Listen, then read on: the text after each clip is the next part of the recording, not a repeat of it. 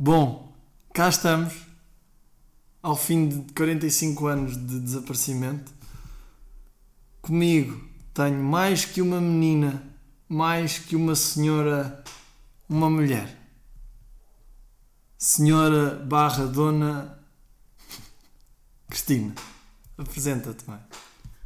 Olá, eu sou Cristina, não sou senhora, nem sou dona, e o meu filho só fez isto só para me irritar. Exatamente. Porque eu sou Cristina.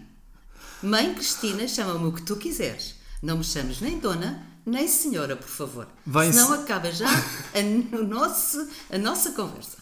Fica senhora minha mãe, Pode ser, o que tu quiseres. menos dona. Menos dona. Dona não pode ser. Bem, desde já, ah, já não vim aqui há muito tempo. Arranjar horário para intercalar com os horários da minha mãe, da senhora minha mãe, foram complicados. Ah, cada um tem as suas coisas e as suas vidas, e pronto, e ao fim de três meses cá estamos. Ah, o que é que eu vos tenho para dizer? Se calhar começamos pela peripécia mais, mais recente. Não sei se queres contar o que que aconteceu ontem com os comprimidos, mãe. Não, não quero contar. Não quero contar. Eu vou contar então, já que a minha mãe não quer contar. Portanto, a senhora minha mãe tem dois pares de comprimidos. Um para dormir, o outro não sei bem o que é que faz, mas tem que tomar ah, no dia a dia, vá, durante o dia. E ela foi-se enganar. E em vez de tomar meio para dormir antes de dormir, tomou um para dormir logo ali à uma da tarde para ver se amochava e arrochava ali no sofá. Verdade ou mentira, mãe? É, é um bocadinho de verdade. Eu vou contar então porque tu meteste, pronto, gostas de fazer as coisas à tua maneira. Eu nunca tinha tomado aquela medicação porque vim da médica. E a médica disse-me que não ia dar comprimidos para dormir, mas sim uma substância para induzir o sono sempre que eu não conseguisse dormir como gostaria. Portanto, tinha dois comprimidos, um de manhã, que é para o estado normal, e outro meio comprimido para a noite. O- a receita vinha com a, a substância e eu, ao indicar, e estava a escrever nas, nas caixas o que é que tinha que tomar e enganei-me nas substâncias. Coloquei o, dur- o que era para induzir o sono, era um ao pequeno almoço e o outro, que era para o estado geral, pus meio ao deitar. E pensei na altura, então, mas se é, para- se é durante o dia, se posso tomar durante o dia, vou já tomar um. E toca de meter o comprimido à boca. Claro. Quando começo a ver bem aquilo que tinha escrito, percebi que me tinha enganado nas caixas. Que uma caixa. Que a caixa para o estado geral era um por dia e eu tinha posto no indução do sono. E o outro contrário. O que é que aconteceu? Claro, passado 20 minutos, eu estava completamente relaxada, pressuponho que aquilo seja o relaxante muscular. Estava completamente relaxada, aí à uma da tarde, cheia de sono, com os olhos a fecharem-se e a lutar contra o sono, porque eu queria que isto me acontecesse à meia-noite e não à uma da manhã, Não à, à- uma da tarde. E uma não das grandes aconteceu. preocupações foi: será que eu vou cair aqui? Pois, claro. Eu pensei que ia ficar em coma, porque eu nunca tinha tomado aquele comprimido, que era meio e eu tomei um. Mas era nunca ia-te mandar uma coisa que se fosse tão forte que ias ficar, ias do Epá, nada ias cair Tá para o bem, mas chão. para quem nunca tomou nada, a, a minha eu fiquei preocupada, seriamente preocupada. Eu disse, eu vou entrar aqui em coma, completamente. Avisei logo, avisei-te logo. Se eu não acordasse, que era por causa da- asneira que tinha feito. Mas tudo bem, faz, faz parte da minha Foi despistância. descansar. Foi uma, foi uma tarde muito tranquila, muito relaxada, que eu não podia nem com os braços, eu não podia com nada. Acho que até a boca andava. Mas pronto, Todo o corpo relaxou. todo o corpo relaxou e eu, graças a Deus, dormi bem à noite. Pronto, mas isto são mais uma peripécia da vida da, da senhora minha mãe, que tem muitas, não é? Muitas, muitas, muitas, muitas. Não sei, se calhar queres ser específica. não, não, não quero, não quero. Queres falar de algum tema? Pronto, recentemente a minha mãe foi à Croácia, renumerada pela empresa. Uh, portanto, teve lá a divertir-se durante uma semana e saber o que é a boa vida que os jovens hoje em dia levam. E não sei se queres dizer alguma coisa. Queres? Algum episódio divertido. Não, houve muitos episódios divertidos, ou melhor, toda a viagem foi uma diversão.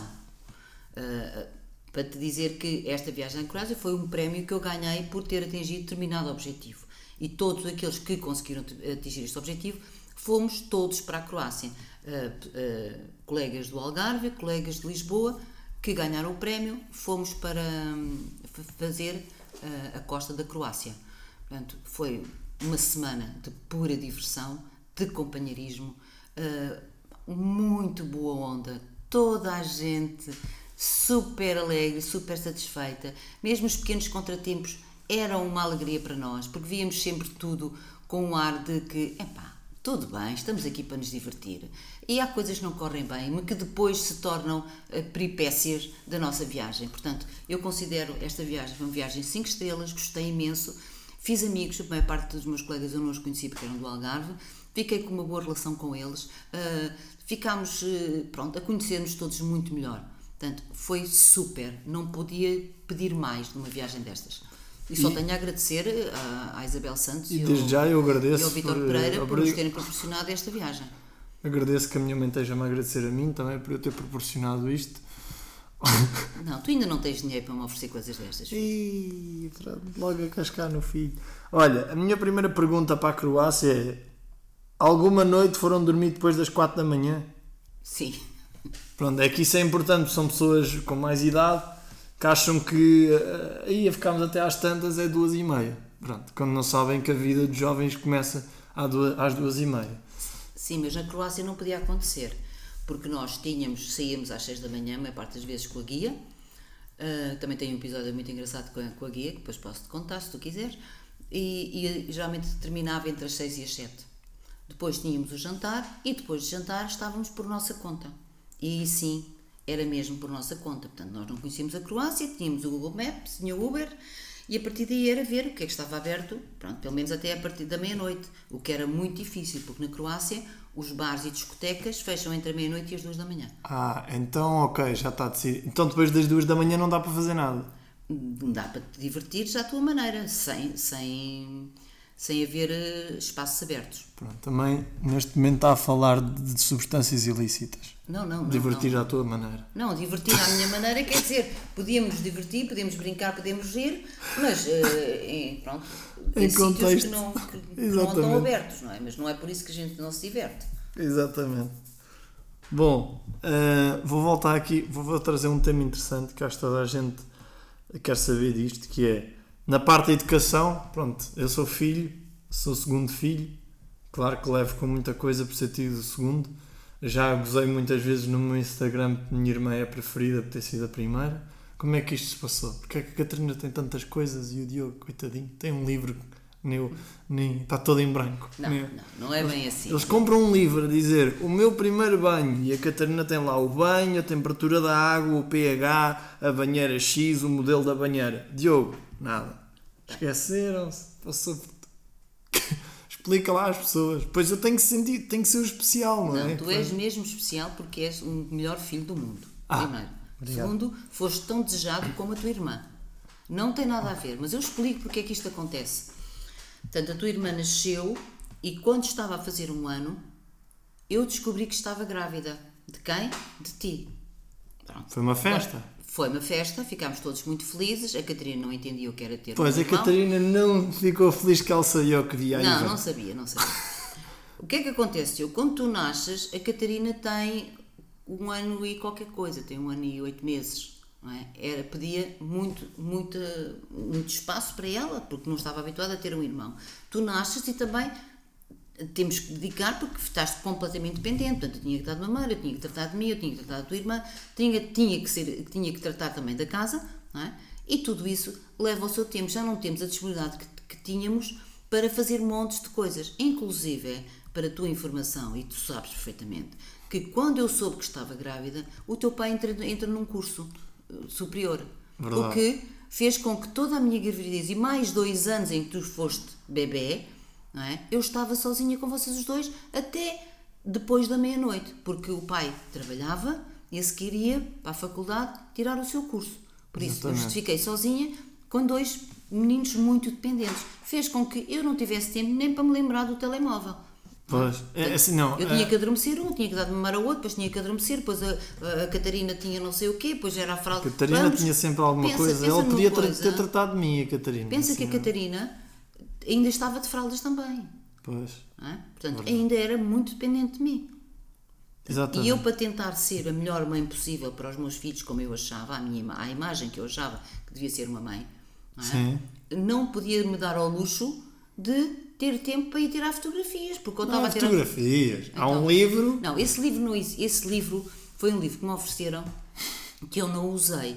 Porque eu tinha, é natural quando os bebés nascem, oferecem várias coisas. Eu, eu devo ter tido um ou dois ou três álbuns para o nascimento do meu segundo filho. Sim, mas tinhas um da Catarina preenchido. Sim, tinha. E depois o meu não está Há preenchido. de haver um dentro desses que está com qualquer coisa preenchido, mas muito pouco. Um era preenchido, o outro era para a lenha. Dava Sim, jeito. inclusive a partir dessa, dessa altura as fotografias foram tiradas a dois. Onde tu estavas estava a tua irmã, porque não- vocês não se conseguiam separar, era muito difícil separar. O que faz com que a partir de uma certa altura, a partir que tu nasceste, há sempre fotografias dos dois. Claro, Pronto, verdade. Não é para, não é para limpar a água do meu capote, mas a verdade é que a verdade é que a, a- o- a altura em que a tua irmã nasceu não teve nada a ver com a altura em que tu nasceste. Foram momentos totalmente diferentes. Momentos em que o pai chegava a casa cedo e Uhum. podia dar uma ajuda com a Catarina e mesmo para mim e e, ia na casa. Tu nasceste numa altura em que o pai começa a, a estudar, não é? Portanto, trabalha e estuda. Tens, mais um, tens uma irmã mais velha, que é mais velha, um 10 meses ou 11, não é? Exato. Mas já Isso- e tinha muito bem idade para ir que trabalhar e dar sustento à casa e sustentar-me a A mim. Catarina, com, com dois aninhos. Eu, com a idade dela, já trabalhava. Não te esqueças que tu nasceste antes da tua irmã fazer dois anos. Pronto. O que quer dizer que, andava mal, não é? Tínhamos de ter cuidado para que ela não caísse e tu eras um bebê. Ainda hoje temos de ter cuidado para que ela não caia. Pronto, mas isso nunca sou- aprendeu a andar. isso és tu que estás sempre a dizer mal dela. Mas pronto, queres contar alguma peripécia? Eu quero, eu- há uma peripécia que, que eu que me marcou e eu quero que tu contes da tua versão. Que foi aquela do carro dentro do VHS. Consegues contar isso? Consigo. Então, por força. Consigo contar. Portanto, estava eu nas- na, na cozinha, é? vocês estavam a brincar e de repente houve-se um barulho estranho, venho de ver e ou tu ou a tua irmã, nunca conseguimos perceber quem era, colocou um carrinho dentro do, do, do, do vídeo de VHS. O que vocês estavam na- naquela abertura a tentar ver o carro, não é? Tinha que ir lá para dentro. Claro que nunca mais conseguimos tirar o carro e avariar o, o aparelho. Não, mas e o resto? E depois, passado um bocado, o assalto. Ah, sim, mas isso passado uns tempos, fomos assaltados, levaram todo o material elétrico que nós tínhamos, televisão, eh, câmara de filmar, inclusive também o leitor de, de VHS, não é? Que estava, Que estava com o carrinho lá dentro, portanto os, os ladrões tiveram azar. na verdade, de nada aqui ao Diogo, porque dá material estragado aos assaltantes. Sim. Mas isto, isto, já agora, isto foi antes ou depois da Catarina mandar de cabeça das escadas? Aquele de empurrar que eu caí pelas escadas abaixo quando era puto. Tu não caíste pelas escadas abaixo. Mãe, há- tem que haver uma razão para eu ser assim. Não, mas não é essa. Não é essa. Não há de ser essa.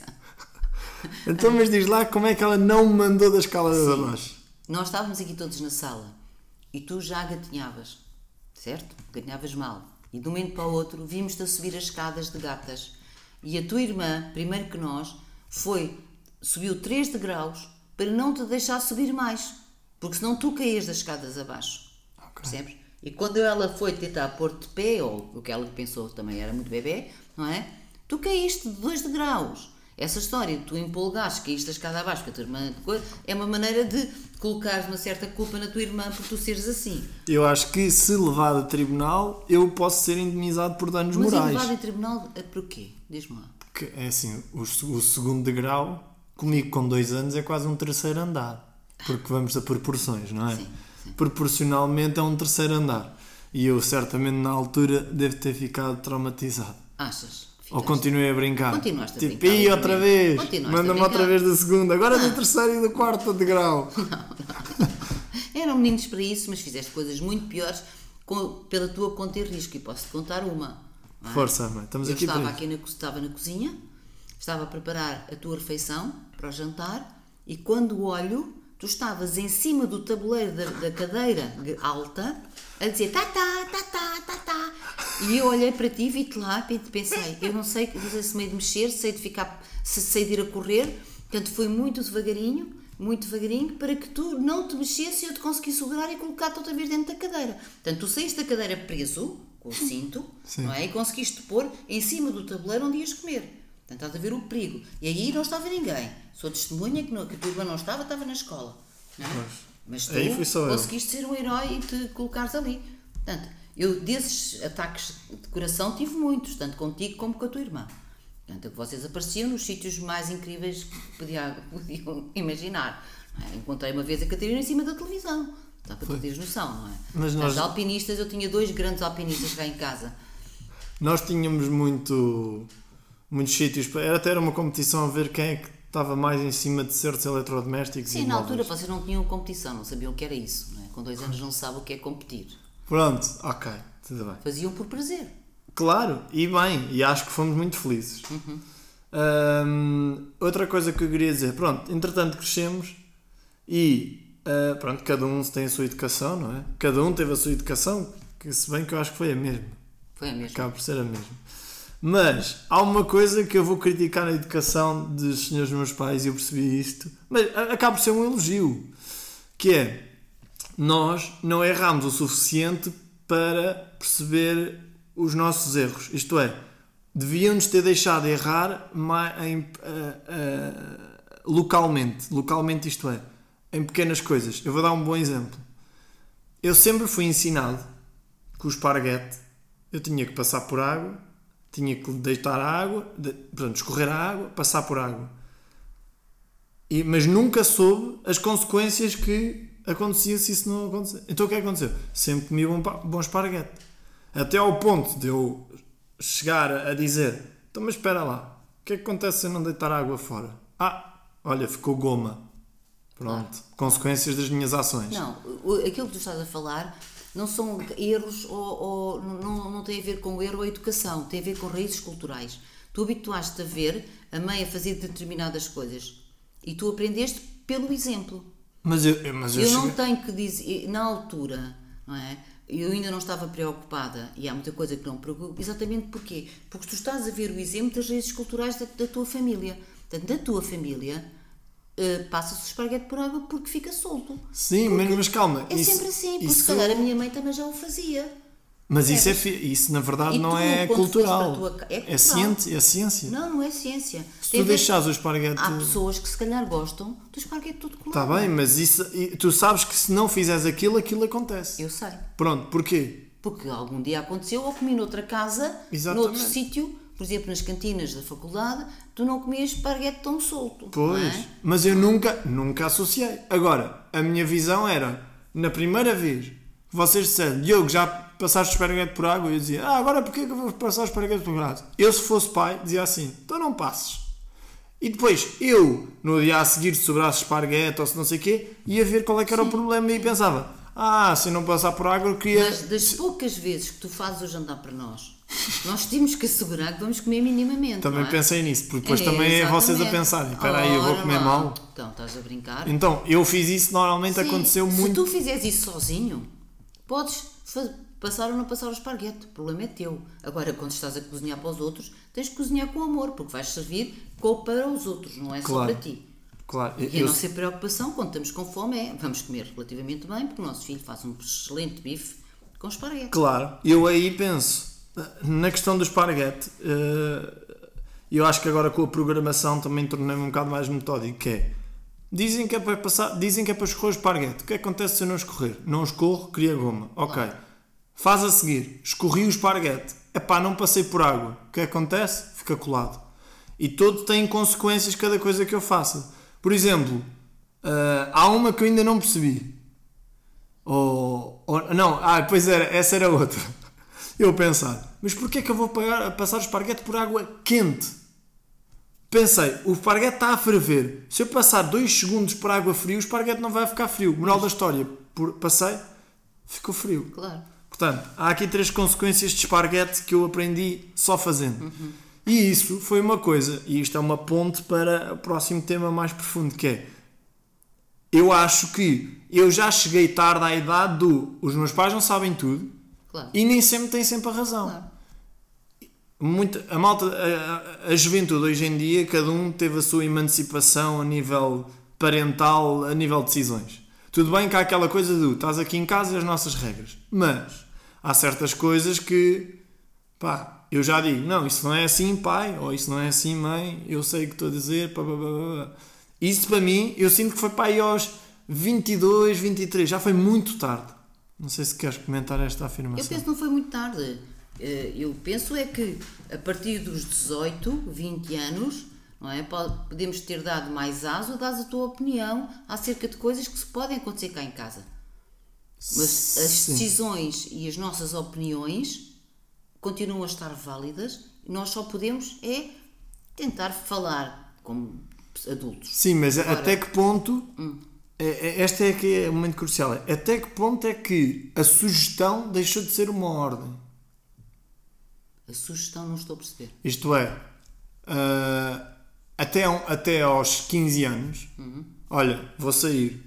O meu pai dizia, não vais, eu não vou. Claro que não vais. Pronto, eu agora, se calhar, há mais fricção de o, o, o meu pai gostaria que eu não saísse, não está tão à vontade, mas eu acabo por sair. Claro. Pronto, e, acabo nós, por sair. e nós permitimos. E eu estou a dizer é, até que, ah, até que idade é que essa sugestão Uhum. deixou de ser a ordem? Sim, até aos 16 anos, até aos 16 anos, nós achámos que tinha que ser controlado as suas saídas, pronto, eh, com quem é que tu ias já era muito relativo, mas sempre tínhamos uma ideia com quem é que ias, fomentámos muito os grupos, porque tu tinhas o vôlei, tinhas os escoteiros, e nós sabíamos que automaticamente, a maior parte das vezes, irias sair ou com os escoteiros ou com o vôlei, que eram grupos que nós conhecíamos. Portanto, até aos 16 anos, eu e o pai achámos que tinhas, tinha que haver controle. E ainda bem que houve, para que tu fosses livre. Porque dando, dando-te liberdade aos 12, eh, tu se calhar podias perder a tua liberdade, que tu tanto querias e tu tanto alegavas. Percebes? Exatamente. Porque dos 12 aos 16 é que muitas vezes as pessoas ficam dependentes de determinadas coisas e fazem disparados muito grandes que lhes, que lhes tiram a liberdade de continuar a estudar, a liberdade de poder fazer a vida deles e terem uma vida de jovem adulto que possam proporcionar, eh, pronto, estarem bem, estarem felizes e estarem com os outros. Porque nunca te esqueças que há certas coisas que tu fazes entre os, 16, e- entre os 12 e os 16 que podem condicionar a tua liberdade. Claro, percebo, concordo e acho que nós nesse caso até não tivemos grandes não tivemos Graças peripécias não, nenhumas. Não, não, não. Mas Fizeram os disparates nas idades certas, mas são disparates que são normais para a idade.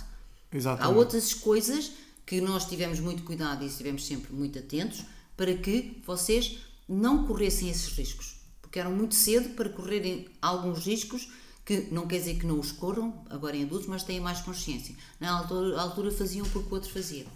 Claro, mas eu acho que nós sempre fomos um Sempre bocado muito, mais muito conscientes do Sim, que Muito responsáveis. Mas eu acho que foi porque essa, essa ligação familiar. Porque eu acho que como tínhamos uma li- ligação familiar Uhum. forte, eu antes de fazer as coisas pensava, os meus pais não vão gostar que eu faça isto. Ou não iriam gostar de saber que eu fiz isto. Sim, tu desde E- pequeno tiveste a sorte de poder conviver com um grupo alargado de convívio, onde havia crianças e havia adultos. E isto fez com que tu percebesses que para se divertir, para nos divertirmos, não precisamos de muito e que somos muito felizes eh, só porque estamos a conversar, a contar anedotas, a dançar e a pular. Não precisávamos muito mais do que isso. E tu e os teus vizinhos, pequenos, agora já todos grandes, conseguiram perceber que a vida em sociedade e as noitadas também se podem ser feitas de uma forma muito saudável.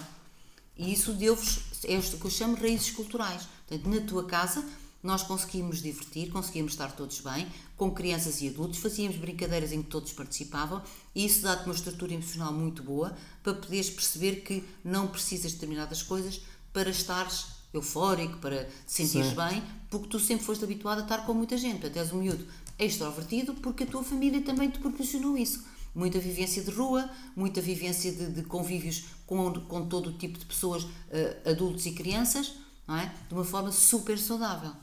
E isso, quer queira quer não, está marcado nas tuas memórias e nas tuas, nas tuas células. Isso faz parte de ti, queres queira, quer não. Podes contrariar isso, mas elas estão lá, está presente. E é são coisas que eu sei que tu nunca mais vais esquecer. Isso, como tudo, todas as tuas vivências que viveste, até pelo menos aos 18, com a tua família. Mas até aos 16, eu continuo a chamar raízes culturais, não têm que ser ensinadas. Uh, passam pelo, pelo exemplo. pelas sensações que tu tiveste, não é? Ok. Eu, eu acho que, desde agora dar só aqui um, uma chega, uh, a minha mãe foi educadora de infância, ainda é, ainda se considera, Sim, porque tá. é toda a vida. Minha mãe foi educadora de infância dos. Que idade é que tu tinhas até que idade é que. Portanto, eu fui, part... eu fui educador de infância desde os 24 até aos 50. 24 aos 50, portanto, praticamente 20, vida. yeah, 25 anos 30, de educador 30 de anos. infância e agora trabalha na parte da mediação imobiliária. Mas isto para perceberem de onde é que vem esta sabedoria toda da parte da- das, das crianças e da educação. E agora, já que estou a pegar nisso, a minha pergunta é virada para mim que é em que momento da minha, do meu crescimento é que deu aquele, aquele clique de ele vai ser extrovertido, ele vai ser uma pessoa que vai gostar de palcos, que vai buscar de música, que vai buscar de dança, vai gostar de dança. Em que momento da minha infância é que tu notaste que havia essa predisposição? Desde o momento que tu começaste a andar, só para tu teres noção, tu sempre foste uma criança muito sorridente e muito, muito bem disposta. Eh, Começas a andar e eu percebo que a tua atividade física era muito grande. Portanto, o que é que acontece? Tu não dás só importância a uma coisa ao mesmo tempo, tu dás importância a tudo o que anda à tua volta. E ao dares importância a tudo, e porque para ti era tudo importante, não é? Foste buscar coisas que para outras pessoas são secundárias, é? Portanto, tu vias alguém dançar, tu estavas a- a- com atenção, tu vias alguém cantar, estavas com atenção, tu vias alguém jogar a bola, estavas com atenção. Portanto, tu em vez de teres um foco, como a maior parte das pessoas, tens um, como se estivesses num, num teatro, tens focos por todo o palco, não é? E tu, e tu vais vendo por todos esses focos. E isso dá-nos indicadores de que essas pessoas, naturalmente, vão arranjar coisas para estarem sempre ocupadas. É? E são pessoas que, naturalmente, são boas no desporto, são boas na dança, tudo que eh, tenha movimento. Eras muito bem coordenado, portanto, fazias qualquer coisa e eh, automaticamente eh, as pessoas vão escolhendo pessoas que tenham jeito para estar em palco. é? Ok. No papião, onde tu estavas, muitas vezes fazias, fazias coisas engraçadas, mas o grande clique, o grande clique foi no, penso que no sétimo, oitavo Não, foi no sexto, nos maristas. nos maristas. Porque eu Isso. no papião, por exemplo, é isso que é intrigante. Eu também não me destaquei. Quando havia as coisas da ginástica, eu era mais um. Na ginástica a fazer aquelas coisas. Toda a gente ia, os pais vinham, o menino fez uma cambalhota, fez um pino. Nas danças de não sei o quê, nunca, não, lembro, lembro-me pouco, mas da parte daquele de palco, quando havia um palco lá no, no pátio, quando havia essas danças e esses teatros, eu também não era muito a Não, pessoa tu da não frente. destacavas, mas eras muito boa naquilo que estavas a fazer. Pronto. É diferente, porque no papião, até à quarta classe, não havia interesse nenhum que tu destacasses. Nem destacavas tu, nem destacava ninguém. Porquê? Porque o nosso objetivo é que todos consigam fazer alguma coisa no palco. Claro. não é? Sim, nessa parte Por da isso- educação é por todos. isso, Exatamente. Não há. E na ginástica também, saraus de ginástica e no judo, todos vão fazer aquilo. Nós, claro, como pais, e os outros pais também viam, mas tu não, portanto, não há, não há uma, uma, uma puxada de alguém. Há Sim, sim, simplesmente um grupo que está a fazer. Nós vimos que tu fazias corretamente o que estava a ser feito. Não é? Na ginástica também conseguias, muitos deles não conseguiam, e tentando tinham que ter ajuda, não tinham ajuda. Tu nunca precisavas de ajuda, mas não eras, não se evidenciava, não era essa a intenção. Ok. E quando havia, por isso é que há sempre muitas danças, exatamente para isso, para que todos participem. Todos têm que entrar. Essa é, o- é a missão. Era a missão do, do- do- da educadora que estava contigo, ou da professora, e também a, a- a visão do colégio. Que eu Sim. também concordava com Sim, isso. sim, todos têm que participar. Nem que seja, seja o que for, mas todos têm que ir ao palco. Porquê? Para vos tirar essa timidez do palco. Não é? Que o palco não é o sim. bicho papão e habituarem-se desde pequeninos a terem que fazer alguma coisa para palco. Exato. Quando chegas aos maristas é diferente. Há uma professora que repara em ti e começa-te a dar aulas de dança. Mas repara que não foi logo no quinto ano. Eu no quinto ano fui solista. Eu nem tenho voz. Eu fui ah, um dos vocalistas, mas de cinco vocalistas, que na altura eu lembro de fazer o Festival da Canção e era uma música com o Homem do Leme. E eu era um dos cinco. Pá, mas estava ali meio. E depois, não sei porquê, o que é que aconteceu esse ano, mas eu, do quinto para o sexto, depois ah, foi na altura, ainda me lembro, que apareceu o Bob Sinclair com uma música que era o Rock This Party, que ele fazia um videoclipe a deslizar de meias na- no chão e com uma guitarra e a lavar os dentes, e era um videoclipe pela casa dele, só Rock This Party, e eu comecei a imitar. E eu, quando imitei isso na escola, imitava tão extravagantemente que o professor de dança viu: olha, esta pessoa Sim, se mas calhar. não te esqueças, tu treinavas isso desde os 3 anos. Porque tu adoravas, eu posso, não sei se tu queres que eu conte ou não, Podes contar? não sei. Podes contar Mas tu, desde pequenino, o que mais adoravas quando ias para tomar banho era despires-te todo, não é? E andar atrás de ti e tu andares ali com as meias a fazerem patinagem, todo nu e dava. Tu, portanto, adoravas eh, estar ali sozinho, não era para te exibires, era mesmo porque tu gostavas. Portanto, o escorregar de meias era o, o- era o, o que tu fazias sempre que chegavas a casa, não é? Tu que andavas sempre. Imagino tu atrás de mim e eu de Pois. meias a rir e a escorregar todo nu pela casa. Pois. Pronto, mas isto, isto no sexto ano. E o que acontece no sexto ano é que as pessoas para, deixaram de reparar na turma e perceberam que eu dei ali um show e na altura era da Gloria Gaynor e eu imitei o a Will Survive. E eu estava na frente do palco a fazer uma coreografia que eu sabia toda de cor, não estava nada nervoso, com uma data de gente atrás de mim a imitar-me e eu nem estava a ver se estava a correr bem ou não para trás. E sei, quando acaba o espetáculo, em vez deles gritarem a turma, tipo, acho que era sexto C, gritaram o meu nome. E só aí que eu percebi que eras tu. Ah, foi? Foi. E a partir daí. Porque eu comecei a perguntar quem é que era aquele miúdo. Quem é este miúdo? Quem é este miúdo? E ninguém sabia que era este miúdo. E depois perguntaste: onde é que está o meu filho? Não, não, não, não. Eu nem percebi que era aquela turma que era a tua. Naquela altura, Ih, a pá, tinha tanto estar. que fazer, tinha tanta coisa, tanta coisa, que eu, pá, tinha uma ideia, mas não conhecia muito bem os teus colegas. E eu, portanto, nós chegámos tarde, porque eu estava a trabalhar e tive uma reunião, e chegámos tarde, e eu queria mesmo ir ver-te, ir ver, e ver a festa, porque eu gostava muito das festas do- dos maristas, ah, e não tivemos lugar juntos. Ah, tu e o pai ficaram Ficámos separados. separados, eu fiquei com umas pessoas e o pai ficou com outras. Portanto, eu nem, estava com, nem conseguia falar com o pai. E toda a gente queria saber quem era o miúdo que estava a dar aquele show. Eu também não sabia, percebes? E, e até quase ao fim eu não soube. Quando o pai manda uma mensagem e diz: Já viste quem é que está, quem é que está a fazer. eh?" Eu não acredito. Eu sim, é o Diogo. E como é que sabes? Disseram aqui ao lado. As pessoas ao lado. Bem, eu chorei, parecia que tinha ganho a lotaria. Eu não estava a gritar que eras tu, eu estava super, super Mas emocionada. eu era assim em casa ou não? Eras assim em casa, mas eu não estava à espera para já que tu desse aquele show. Estavas muito bem caracterizado, dançaste maravilhosamente, fizeste um espetáculo naquele, naquele, naquele palco. Toda a gente estava incrédula contigo e eu própria também estava incrédula, não sabendo que era o meu próprio filho. O que foi mais engraçado. Quando soube, eu chorava. Percebes? As lágrimas caíam, eu chorava de alegria e de, de, de, pá, de, orgulho porque tu tens feito um show. Mas eu estava orgulhosa já antes de saber que eras tu, porque ele estava tão bem, estava tão bem ensaiado, não é? Pá, parecia pô, um, um musical do La Féria, uma coisa assim do género, percebes?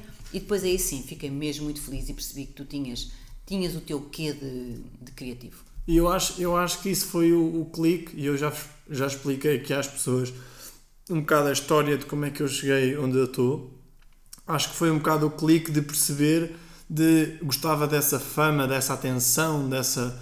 Mas sempre vi isso até muito, muito, muito tarde de hum, até ter a maturidade para perceber que as pessoas que diziam, ah pá, mas tu queres é atenção, nem era sempre uma coisa má. Por exemplo, eu vejo agora no humor que eu não posso ignorar o público. Eu não consigo ser sucedido no meu trabalho se eu não tiver público. Portanto, eu não vou ser hipócrita a dizer, não, o público para mim nem é muita coisa. Não, Mas eu tenho que ter o toda- público. Ouve, Diogo, é assim, toda a gente quer atenção, mesmo não tenha público. Mas não te pode ser tipo narcisista num ponto. Sim, mas narcisista é dizer eu sou o melhor, eu sou o maior. Isso é uma coisa. Mas toda a gente, todas as pessoas, desde pequenino, que querem atenção. Mesmo as birras que fazem, muitas vezes é por atenção. Tudo o que nós fazemos é, muitas vezes, condicionado para a atenção que queremos ter. E pensa sempre nisto, tenhas público ou não, tu queres sempre a atenção. Claro que ali, aquele público é o público que quis te ver. Ninguém os obrigou. Sim, sim, é? sim, sim. Mas muitas vezes há pessoas que chamam a atenção de uma maneira menos positiva, não é? Claro, que claro. Obrigam a que a pessoa repare neles. Sim, ou uma sim. discussão na rua, ou falarem mais alto, uma série de situações. Muitas vezes até se gostam de ouvir eles próprios, não é? Mas isso é diferente. O falar alto tem duas, tem dois, duas interpretações. Sim. Mas também pode ser para chamar a atenção. Porque toda a gente chama a atenção de todos. Pois. Não há, não penses que lá por estares em palco, tu queres atenção, tu queres atenção sempre. É o que toda a Pois. gente quer. Sim, mas é. Que é o não sei, isso, isso Chamado dito colo. alto parece uma coisa má. O que é Nunca te pareceu? O quê? O, o querer atenção, Hum. na minha cabeça, se- sempre que eu digo cá para fora, sempre foi- parece que é uma coisa má. Mas não é. Percebes? Pronto, mas eu, eu agora percebo, eu agora já percebo mais isso. Porque antes Tu tinha podes chamar a medo. atenção por seres diferente, podes chamar a atenção pela forma negativa, ou podes chamar a atenção pela forma positiva, ou podes chamar a atenção porque estás a fazer o teu trabalho. E estás a fazer o trabalho bem. Porque só vai ver os espetáculos quem quer ir ver, não é obrigado. Ok. Sim, faz sentido. Eu estou a dizer isto porque. E não me venhas dizer que tu não queres público. Não, claro, eu, quando mais Todo público, o melhor. ator quer público. Pronto, eu neste caso percebo que neste ramo, então, a parte da atenção é, é importantíssima. Mas estou a E dizer. as palmas. Estou a dizer, exato, e estou a dizer antes disso, até com as coisas da dança, eu nunca fui dançarino, mas quando dançava eu sabia que as pessoas olhavam para mim porque eu dançava bem. Sim, mas tu, tu danças por prazer e o que acontece é que, e eu às vezes noto isso e até posso criticar, é que tu estás a dançar pelo teu mero prazer, porque gostas de dançar e danças, muito, danças à tua forma. Eu não sei se tu danças bem, eu ponho dúvida, tenho dúvidas se tu danças bem. Isso é, outro, isso é outro, outra questão. Agora, tu estás a dançar por pleno prazer, não é? E as pessoas fazem uma roda à volta para te ver dançar. E muitas podem pensar que estás a chamar a atenção, mas quem te conhece realmente sabe tu estás a dançar pelo teu mero prazer e estás a dançar como queres. Exato. E só te estão a dar atenção porque elas querem, não é porque tu estás a pedir. Sim, sim, percebo. Mas, mas pronto, isso foi um, um tempo. Mas, por exemplo, depois do sexto ano, eu não, não notei assim. Por exemplo, sétimo, oitavo, nono, fui tanto porque eu depois gostei dessa atenção e fui tanto a dizer eu sei fazer isto, ficava mais confiante. Tanto depois no décimo segundo também houve aquela foi o coisa show, toda. sim, sim, sim. O show também bacana. Não, mas tu já eras muito pelo plano dos maristas. Eu no nono ano fiz aquela, aquela dança com o Graça e com o Sim, Guta, que foi um workshop de dança na altura que nós fizemos, que também foi muito giro, que era uma coisa do Mundial. E isso coisa- deu-te isso deu uma grande tarimba para, para, Yeah. para, a vida. Sim, sim, sim. Tudo o que tu fizeste na tua infância e adolescência são coisas que tu ficaste para, para a vida, porque não esqueces, teu. São coisas que, que ficam Sim. e que te vão dando jeito. Eu acho que isso foi principalmente da parte de, por exemplo, na altura eu era o mais velho dali, então também dei um bocado a parte dos miúdos de cuidar das crianças e aprender e fazer Tu com eras que o elas. mais velho da turma? Na. Não, não, na, naquele workshop de ah, dança. sim, sim, sim. sim. Eu, o Graça e o Guto éramos os mais velhos. E eu lembro de ter pegado em alguns miúdos de ajudá-los. Eu acho que foi aí que começou aquela parte do se eu vejo um miúdo que eu ensinei a fazer Ficas melhor contente. ou que não sei o quê, fico muito mais feliz Claro, do que... claro. E isso aí também Isso é calhar, foi, normal, isso é normal. foi por aí. O, o ensinar é sempre dar um bocadinho de nós aos outros e tu começas a ter consciência disso e dá-te prazer, não é? Ver os outros crescer e ver ainda porque tu Claro, és mesmo claro. assim, não, não há muito. Não há muito a dizer ti, porque és, és- pronto, não é seres meus filhos, mas gostas de ajudar e gostas que os outros estejam bem. Ou melhor, ninguém pode estar triste ao pé de ti, não é? Claro, claro. Mas nos maristas começou-se a notar, percebes? Que tu gostavas de dança e gostavas de música e gostavas disso tudo, e o workshop deu-te uma grande ferramenta que depois foi muito importante para a tua vida social. Percebes? Exato. Porque a maior parte das pessoas, os homens não sabem dançar, os homens não sabem. E não, e tu não, tu estavas confiante nas festas. Isso também foi uma coisa positiva que eu às vezes Sim, claro que do sim. nada lembro-me dessas coisas. Que é, há muita gente que me dizia, olha, quem dera a muitas pessoas ter a tua confiança a dançar, ou ter o teu à vontade de não haver problemas em dançar de uma forma diferente. Ou... Porquê? Porque como eu disse aqui, a, a, a forma como eu iniciei o meu humor foi a Catarina dançava e eu sabia que se imitasse uma mulher a dançar ia pôr um sorriso na cara das pessoas. E então o meu humor começou pela parte física. Então eu, um homem, na altura, imitar uma mulher a dançar fazia as pessoas rir. E eu pensava, e eu quero fazer mais as pessoas rir, então vou aprender a dançar melhor. E depois eu aprendi a dançar. E quanto mais eu dançava igual a uma mulher, mais as pessoas se riam. Mas sabes que fazer rir é muito importante para as pessoas, para a Sim. sua saúde mental. Não é? Faz muito bem rir, mesmo às vezes quando não se tem vontade. Agora imagina ter alguém que as faz rir naturalmente. Pronto. Não é? Portanto, uma sessão onde vais ver stand-up comedy ou qualquer outra coisa que seja cómico é muito bom para muita gente e fazes bem a muita gente. Pronto, eu, eu acho que começou essa parte. ah, o humor e a dança comigo foram duas linhas paralelas sempre. E encontraram-se ah, quando eu percebo que. Não, ah, desculpa, encontraram-se, mas depois acabaram por, por eu pensar, tipo, na dança, eu estou a imitar a minha irmã a brincar, estou a criar ritmo e estou a treinar. E estou a treinar, e estou a treinar, e estou a treinar, até um ponto em que eu percebi. Então, e se eu experimentasse isso mais a sério? As coisas dos pés, as coisas das mãos, que não fosse uma dança mais feminina, por assim dizer, o shuffle, o coisa, e eu percebi que tinha esse ritmo. Não sabia de onde é que ele vinha, mas eu tinha esse ritmo e eu gostava de aprender novos passos, inventava novos passos, pronto. Então, a, a dança uh, afastou-se um bocado da comédia. Depois eu comecei a perceber que eu, ao dançar como dançava, as pessoas já não se riam tanto, mas pensavam tipo, ah, esta pessoa dança. Já era uma dança diferente. O humor, e depois eu dissociei, o humor é eu também sei fazer, estar num um microfone à minha frente, uma luz e ter uma sala e só pelas minhas palavras fazer as pessoas rir. Sim, mas tu também tens muita comunicação verbal. Sim. E isso também pode vir da dança. Isso também é. As pessoas, das primeiras coisas que me disseram foi uma à vontade em palco. Porque para algumas pessoas, para começar, é muito difícil. é. Eu ando de um lado para o outro, eu sei usar o palco todo a Sim, meu, mas, a tu, meu mas proveito. não te esqueças que todos os anos tu ensaiavas para estar num palco, desde os, desde os dois anos, não é? Tu andas em palco, pelo menos uma vez por ano, andavas em palco. Sim, mas soz- so- sozinho, não Diogo, é? é, é a sensação do palco.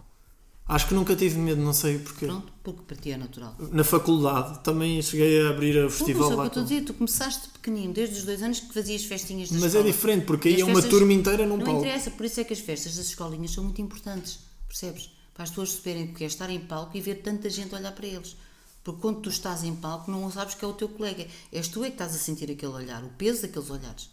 Sim. Aos dois anos não, não sentes isso, aos três já começas a sentir, aos quatro ou cinco já começas a ter consciência. Mas aí, quando está uma turma inteira num palco e eu estou lá atrás, pronto, eu vou fazer a minha coisa, mas se eu me enganar, Estás lá ninguém. atrás, mas quando vens à frente agradecer, gatos, gatos à altura, de certeza absoluta que a tua educadora punha uns atrás e outro à frente e depois mudava, trocava. Pois, é capaz, não me lembro. E tu, quando sentes isso, sentes em ti, não sentes no outro. O outro sente o mesmo, pode sentir o mesmo que ti ou não, ou outras sensações. Mas quando tu olhas para a frente, tu vês aquela gente toda. E isso é treinado. Portanto, habituas-te, não é? E nunca tens fobia de palco. Há pessoas que têm fobia de palco, não sobem um palco. É verdade, é verdade.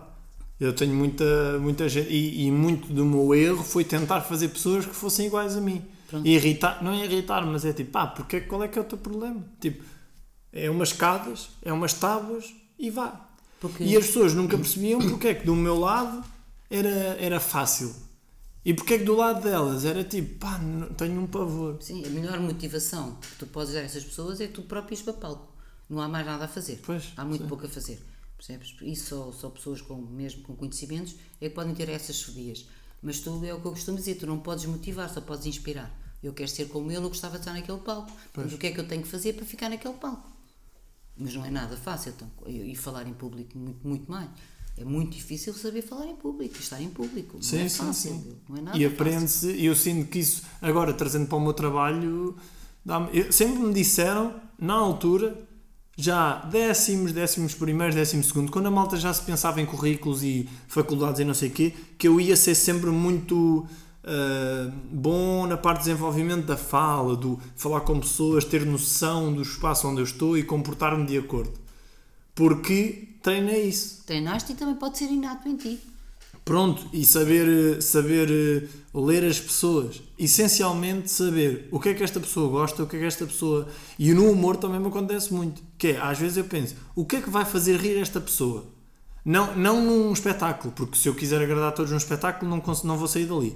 Mas, por exemplo, eu estou a falar contigo e eu numa conversa de meia hora consigo ver o que é que te faz rir, o que é que não queres falar, o que é que põe-te mais atrás, o que é que eu posso aprofundar, o que é que eu posso ah, puxar para a mesa que não esteja desconfortável. E a partir daí eu consigo, se eu quiser, consigo fazer com que tu gostes de mim ao fim de uma hora. Mas nem sempre é bom. Porquê? Não podes agradar a gregos e a troianos. Pronto. Hum, mas pronto, isto para, para dizer essa parte do palco. Temos o quê? 40 e 44 minutos. Está Já fixe? chega. Já? Não, estou a perguntar, para mim estou. Gostaste? Gostei. Podes dizer às pessoas que gostaste de estar aqui? Vês uma próxima vez? Vai, não tem problema nenhum. Pronto. Bem, malta, foi a conversa com o senhor, a minha mãe. Espero que tenham gostado. Essa senhora, minha mãe, é que me, é que me fica aqui. Foi a conversa com Cristina. Pronto, mais do que uma menina, uma mulher, até rimou. E, e minha mãe, que eu muito tenho orgulho. Portanto, deixo-vos aqui com. Temos sólidos. E a, a encher chouriços para chegar aos 45 minutos. Deixo-vos aqui com esta bela conversa e o que é que eu vou dizer mais? Não há nada para dizer. Um beijinho e um beijo para todos. Até à próxima.